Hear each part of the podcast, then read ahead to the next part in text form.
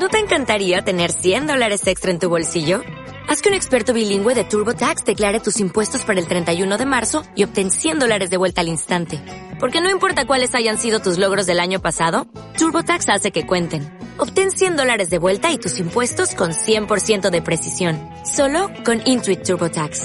Debes declarar para el 31 de marzo. Crédito solo aplicable al costo de la presentación federal con TurboTax Full Service. Oferta sujeta a cambios o cancelación en cualquier momento.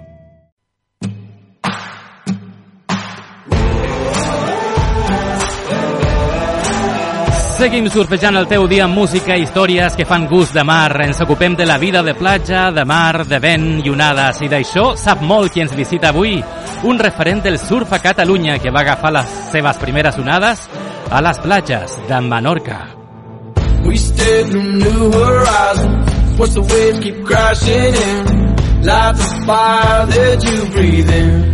Ve d'una família molt connectada al mar. El seu primer contacte amb el surf va ser als 5 anys quan el seu germà Marc li va portar una taula petita d'aquestes de bodyboard des de Califòrnia. Ara, als seus 30 anys, aquest barceloní ha competit en els més importants campionats de surf del món. I quan no està a la recerca d'onades amb la seva furgo i el seu gos per la costa catalana, està en algun altre lloc del món buscant les sensacions que el fan sentir viu. Don't let Avui trepitja les sorres suaus de la playa Àlex Vilalta. Àlex, què tal? Benvingut a la playa. Hola, bon dia, com estem? Molt bé, gràcies per ser-hi. Què, què té el surf que et va enganxar tant, Àlex? Suposo que és eh, la gent que coneixes, els llocs que coneixes i la connexió que tens amb la natura. És una connexió que jo he fet tots els esports i fins que no vaig trobar el surf, vamos, no em vaig decidir pel surf. M'ho dona tot, és, Quins és la meva vas vida. fer abans? Pues he fet de tot, he fet futbol, tennis... Futbol també? Sí, sí, he fet, vamos, judo, karate, skate, golf, Mira. eh, equitació, de tot. Equitació. Snowboard... Però vens d'una família amb molta connexió amb el mar, la natura i el món, perquè sempre ho he estat viatjant amb el teu pare mariner per Costa Rica, Brasil, Austràlia, Estats Units, Bali. Aquests viatges des de ben petit van crear el surfista que ets ara? Eh, sí, el meu pare sempre ha estat molt enganxat a la nàutica, eh, des de ben petit que estic, bueno, des de que vaig néixer que estic sobre un barco, eh, passàvem la meitat de l'any a Menorca i la meitat de l'any a Barcelona i Però bueno, tu vas néixer a Barcelona. jo vaig néixer a Barcelona i bueno, Menorca em va donar molt aquesta connexió i també gràcies a que a la meva família li agrada molt viatjar, és una de les seves grans passions i he pogut conèixer molts llocs, molta gent que m'ha pogut ensenyar bé el que era el surf i donar-me la cultura surfera que jo crec que és necessària. Com vas portar això de deixar de fer surf per diversió a fer-ho per guanyar, per competir? Bueno, a mi, jo la veritat mai m'ho he pres així com per guanyar, per competir. Jo he decidit que era el que més m'agradava fer al món. I al final jo crec que la vida és molt curta, només es viu una vegada i tens que fer el que a tu t'agrada. I tot va començar de manera oficial eh, als 14 anys, no? Quan el teu germà Òscar et va regalar la teva primera taula directament des de Califòrnia. Sí, Sí? exacte. Sí, sí, sí. El meu germà estudiava allà i va arribar uns Nadals amb un bodyboard i res, i, i des d'aquell dia que jo volia, jo volia, jo volia fins que, fins que va arribar el dia. I arriben els sponsors molt i molt importants, no? Per pagar els viatges, els hotels. No es pot viure del surf sense algú que et patrocini? Bueno, cada persona s'ho fa com pot. Jo que sé, jo tampoc he viscut realment 100% sempre dels sponsors, però he anat tocant coses de publicitat, anuncis i tal, i vas traient els diners d'on pots. Tampoc no m'agraden altres coses, no m'agrada la festa, no m'agrada tampoc anar a sopar. Un dia sí, però no sóc una persona de tirar els diners. Jo els diners els vull per fer surf i per disfrutar de la vida, que és el que em fa feliç. Quina va ser l'època en la que vas competir més, a full? Igual pues, farà 3 o 4 anys que estava... Bueno, era una època que estàvem sponsoritzats per Fox i la veritat és que em movien molt. Eh, vaig poder fer algun WQS, que és com la segona divisió del surf. Eh, també vaig poder fer campionats d'air show, que són d'aèrios, i, i bueno, però realment quasi sempre m'he centrat en gravar, en fer fotos per revistes, Surt rentable per un surfista anar a un campionat, per exemple, i no guanyar-lo? No, No. no, els campionats són molt cars. Has de pagar. Sí, s'ha Sí? de pagar... Tu pensa que has de pagar el bitllet d'avió o, o el desplaçament a l'hotel Mhm. i la despesa per mi més cara és la inscripció dels campionats. Per exemple, quan parlem d'un WQS, que és la segona divisió del surf, eh, les inscripcions són molt cares, no baixen dels 150 a 200 euros, 250. Bueno, al final és el preu que tens que pagar si vols arribar, Mhm. com tot.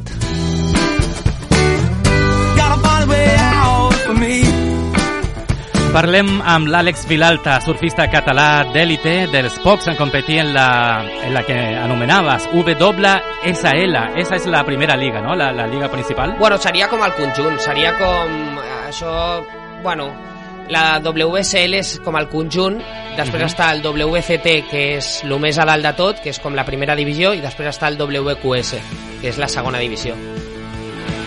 Vas viure a Austràlia quan tenies 19 anys, no? Um, des d'on ven Inexcess. Bueno, jo des dels 17 anys vaig començar a viatjar sol. Jo ja et dic, vaig decidir que a mi el surf era el que m'agradava més i tenia que fer diners per viatjar i, i culturitzar-me, com aquell qui diu. Als 19 anys me'n vaig anar mig any a Austràlia, que va ser la temporada forta d'onades, i l'any següent vaig tornar 6 mesos més. O sigui, vaig estar dos anys, però només la temporada forta. Mhm. Entremig anaven a Indonèsia i tal, perquè ja que Austràlia està molt a prop d'Indonèsia, doncs aprofitàvem. On et porta aquesta cançó, Àlex? Don't Change, d'Inexcess, una de les primeres no? en, en publicar-se. aquesta cançó m'enamora, la veritat, em recorda de la meva infància eh, Young Gangs, un gran vídeo vaig aprendre molt amb aquell vídeo de Quicksilver i aquesta era la part de Julian Wilson que per mi sempre ha sigut un dels meus surfistes preferits Don't Change, parlant de canvis, com va ser el canvi de surfejar al Mediterrani a fer-ho en un país de campions amb unes condicions ideals per la pràctica del surf? Eh, jo d'Austràlia he après molt, molt, molt. Eh, tot és surf. Allà, vamos, parlant una mica malament, el més tonto es fa un aereo reverse. O sigui que, vulguis o no, aprens molt d'aquest tipus de llocs. Necessites gent que sigui molt, molt bona per no parar-te de fixar i sobretot, jo el que sempre dic, el més important de tot és mirar molts vídeos i fixar-te molt amb la gent. És un esport que no es pot entrenar al 100%, sí que es pot entrenar, però no és com el futbol o el tennis. Tens que fixar-te en tots els moviments de la gent, tens que fixar-te en el que fa, en com es mou, i així és com tu ho aniràs xupant i enganxant i, i agafant el que tu vols. ¿Qué recuerdas de especial de esa etapa en Australia? Aparte del crecimiento profesional. Sí, bueno, eh, per mi és el millor país del món. Igual, Sí? sí, com a onades, igual hi ha molts llocs que hi ha onades increïbles, però la gent, la cultura, l'unet que és tot, la manera de viure, crec que tindríem molt a aprendre d'Austràlia. És un gran país. Austràlia, país de platges llargues, bon clima i grans onades. Surf a lo grande, molt diferent al del Mediterrani d'aigües més tranquil·letes. Això ens explicava l'Abel Marsal, director de l'Escola Catalana de Surf, sobre el surf al Mediterrani. Bé, és un esport que és molt més sacrificat que en qualsevol altre lloc. Uh, les condicions meteorològiques i de mar uh, ens ho posen una miqueta més difícil, però a la contra ens dona uh, més passió i més uh, ganes de, de poder-ho practicar. Això és com qui, qui ho té cada dia no aprecia ni disfruta tant com, com els qui ho tenen de, de tant en quant. Estàs d'acord? Sí, yo siempre em pregunten que, bueno, que no hay muchas olas en el Mediterráneo. Jo crec que el Mediterrani no té res que envejar. I hi ha llocs del Mediterrani que hi ha molts dies donades, per exemple, a Menorca o Sardenya. Uh -huh. eh, a mi el Mediterrani m'encanta, sincerament. Podria atrevir-me a dir que prefereixo fer surf a casa meva que anar-me'n al No nord et vull d'Espanya. creure. De veritat? De veritat. Té molt de sentit això, eh? de gaudir molt més allò que no tens normalment, no? Jo crec que per això millorem més ràpid. Eh, tens a, bueno, al final quan he estat vivint a llocs que tens onades cada dia, arriba un dia que no et ve de gust fer surf. Suposo que és perquè dius, bueno, doncs demà també hi hauran i l'altre també hi hauran, no tinc... I en canvi, quan hi ha onades aquí i no puc anar, buf, se'm cau el món a sobre, o sigui, fuà. Aquell dia estic de molt mala llet. Viatges, aeroports, hotels, molt de temps d'espera, la música aquí també juga. Square, so many mothers dying. Aquesta és una altra de les cançons de la vida surfera de l'Àlex Vilalta, David Bowie, amb Five Years. La cançó que obria el mític de Rise and the Fall of Ziggy Stardust, del 72. On et porta aquesta cançó, Àlex?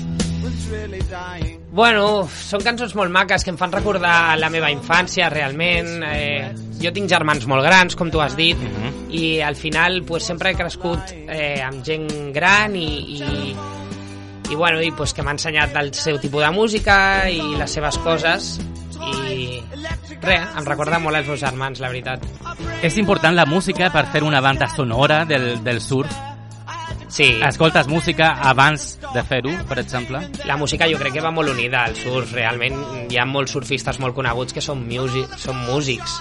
eh, jo crec que és el que et pot motivar més abans d'entrar a l'aigua, posar-te un bon tema i entrar, vamos, a menjar-te a menjar el món, com aquell qui diu. Nadie mejor que tú, Alex, que has crecido surfeando en Menorca y pasas largas temporadas de surfeando en la costa catalana y que has hecho del surf tu vida para responder esto. ¿Te gusta que el surf esté tan de moda? Sí que me gusta. Eh, hay momentos que, a ver, no te, no te voy a mentir, hay momentos pues que me enfada que haya tanta gente en la playa, pero al final es ley de vida y me gustaría que este deporte se hiciera grande y más en Cataluña. Es uno de mis sueños. Yo he sido como uno de los primeros que he podido hacer algo en el mundo del surf catalán. Eh, me he oído de todo, que en Barcelona no hay olas, que cómo te dedicas a esto, que hace mucho frío, que es mi sueño. A mí me encantaría que el día de mañana hubiera niños o jóvenes que llegaran ahí arriba y creo que es posible. Yo... ¿Es posible? ¿Hay figuras emergentes en el surf catalán? Sí, sí, hay- hay, hay niños realmente que ahora mismo, bueno, a, a diferencia de cuando yo estaba, que éramos cuatro, ahora hay niños que valen, que vale, vale, su futuro parece que van para adelante. Eh, pero ya te digo, falta un poquito de para cultivar, pero yo confío en que Cataluña de aquí a unos años tenga surfistas muy buenos. Más que en otros lugares que igual hay olas cada día, que al final no sé por qué será, pero yo creo que el deporte catalán tiene algo, tiene algo que, que nos hace, no sé, yo veo motos, veo tenis, veo fútbol, veo que los deportistas catalanes tenemos algo que es Sí. muy bueno. Sí, es verdad. Y en cambio, cuando me voy a otros lugares, que tampoco quiero decir nombres, pero al norte de España, veo que igual llevan con olas toda la vida y Ujú. nadie llega, nadie explota, nadie... No sé por qué será, yo tampoco quiero hablar mal de nadie, pero ya te digo, yo apuesto por el deporte catalán y me gustaría que, que las nuevas generaciones nos sorprendieran y creo en ello. Te preguntaba lo del surf de moda, si te gustaba o no, porque mm, estamos viviendo en un mundo de apariencias en que muchos pueden apuntarse al buen rollito del surf por la imagen, para colgar una foto al Instagram y no por una pasión verdadera. Sí, es que no sé, es un tema muy complicado, ya te digo, hay, hay, muchos temas aquí, muchas empresas que, pues por ejemplo, Decathlon. Decathlon vende tablas a un precio que, que las puedes comprar casi al mismo precio en un surf shop y no entiendo a la gente que va al Decathlon a comprarse las tablas. Pudiéndolas comprar en un surf shop de toda la vida, que te van a aconsejar mejor, te van a ayudar mejor y al final casi va a ser el mismo precio. Esto, bueno, ya te digo, eh, sí hay gente que, que, que igual pues es más posturera y quiere decir que hace surf, pero yo también confío en que la gente que lo prueba una vez y que vuelve al día siguiente y que vuelve al tercer día, el surf engancha mucho, engancha mucho. A mí me enganchó desde el primer día. ¿Y cómo es el mundo del surf por dentro, Alex? ¿Es como se ve desde afuera de buen rollito y hermandad? ¿O es más exigente y competitivo? Bueno, cada uno tiene su manera de verlo. Eh, no sé, claro. Hay gente que se lo toma de muy buen rollito y hay gente que pues que se lo toma más eh, de mala leche y no sé, el surf eh, tiene que tener yo creo que la- los dos lados. Eh, también lo más importante de todo para mí es que la gente tenga cultura.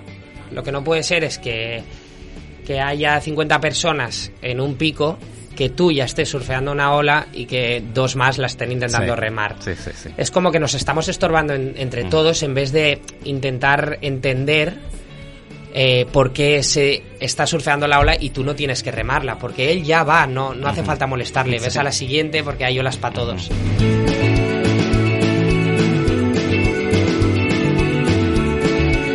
¿Alguna ola en algún lugar del mundo que recuerdes? Uf, ¿En especial? Tengo muchas olas que recuerdo, olas muy especiales, olas que, que me quiero muchísimo y que me han enseñado que no, no sé, igual... Recuerdo Snapper Rocks en California, ahí en California, En Australia. En Australia. Eh, bueno, pues aprendí muchísimo de la gente, aprendí ahí a hacer cutback roundhouse. Eh, Lower Stressless también me dio muchísimo en California. Y también recuerdo buenos tubos, buenos tubos, buenos lugares. Yo que sé, hace, hace dos meses o tres estuve en Indonesia. Y Indonesia para mí es increíble, increíble. Aunque el mejor lugar de olas de mi vida creo que ha sido México. Siempre lo digo. Sí. ¿Qué parte de México? Eh, la parte de Salina Cruz, hay unas derechas ahí que aún no son muy conocidas porque, bueno, hay gente violenta y tal y, y es difícil ir. Es un poco complicado ir a esa parte.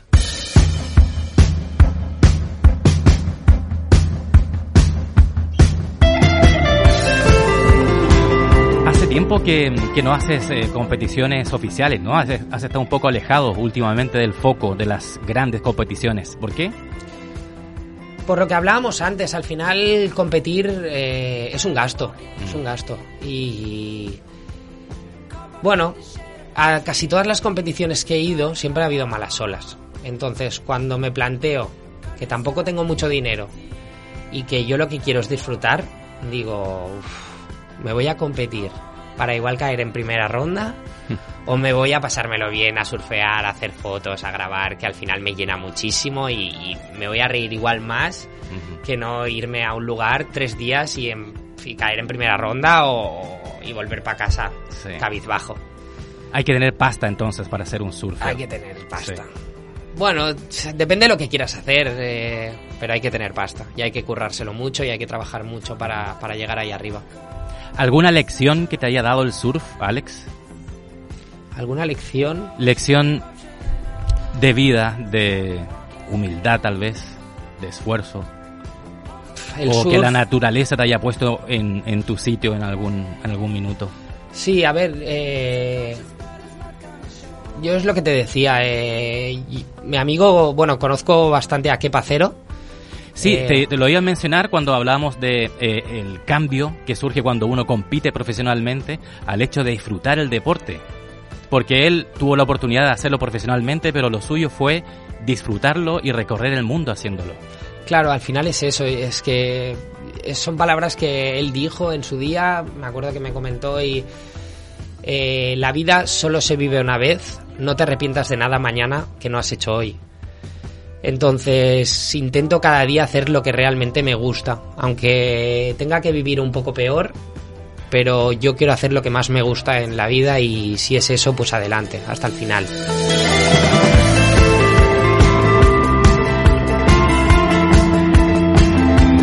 Àlex Vilalta, un dels surfistes catalans amb més trajectòria internacional. Moltes gràcies per deixar les teves petjades avui a la playa, Àlex. Gracias a vosotros. A tu. Adeu. Adeu. Respira el moment i deixa't emportar per les onades i les bones vibracions d'un lloc on la música és vibració positiva i les històries inspiradores.